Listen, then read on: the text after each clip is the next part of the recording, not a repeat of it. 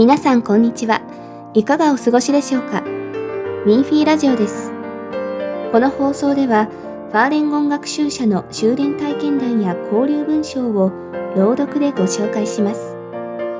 今日は、まずは両親との関係を改善しようという体験談です。それではお聞きください。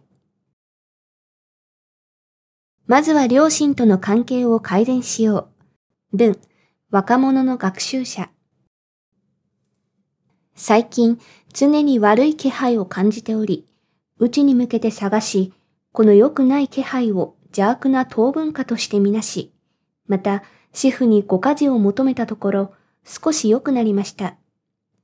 しかし完全になくなったわけではなく、自分でもどうすればよいかわかりませんでした。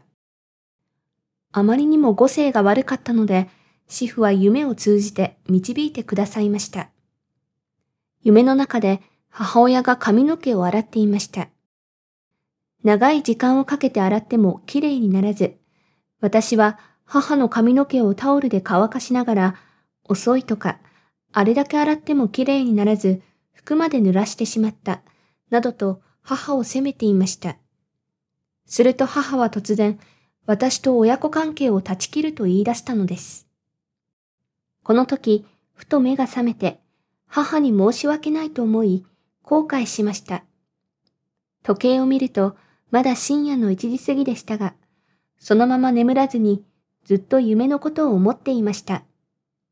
すると、頭の中に、親孝行することは一番の善である、という言葉が浮かび上がったのです。その時、ようやく自分は善ができていない、親孝行ができていないことを悟りました。何かと両親を責め、親孝行をせず、他人に物を要求するばかりで、恩知らずの人には善が足りません。善を治める学習者として、親孝行ができなければ、真の善を治めることはできないことを悟りました。なぜなら、法理はつながっており、人間社会の善も不可欠です。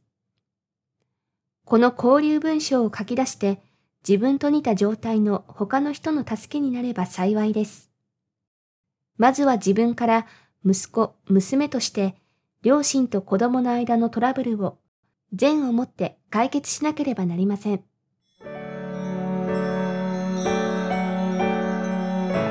皆さんいかがでしたか？他にも体験談を読んでみたい方は、ミンフィーネットのウェブサイト jp.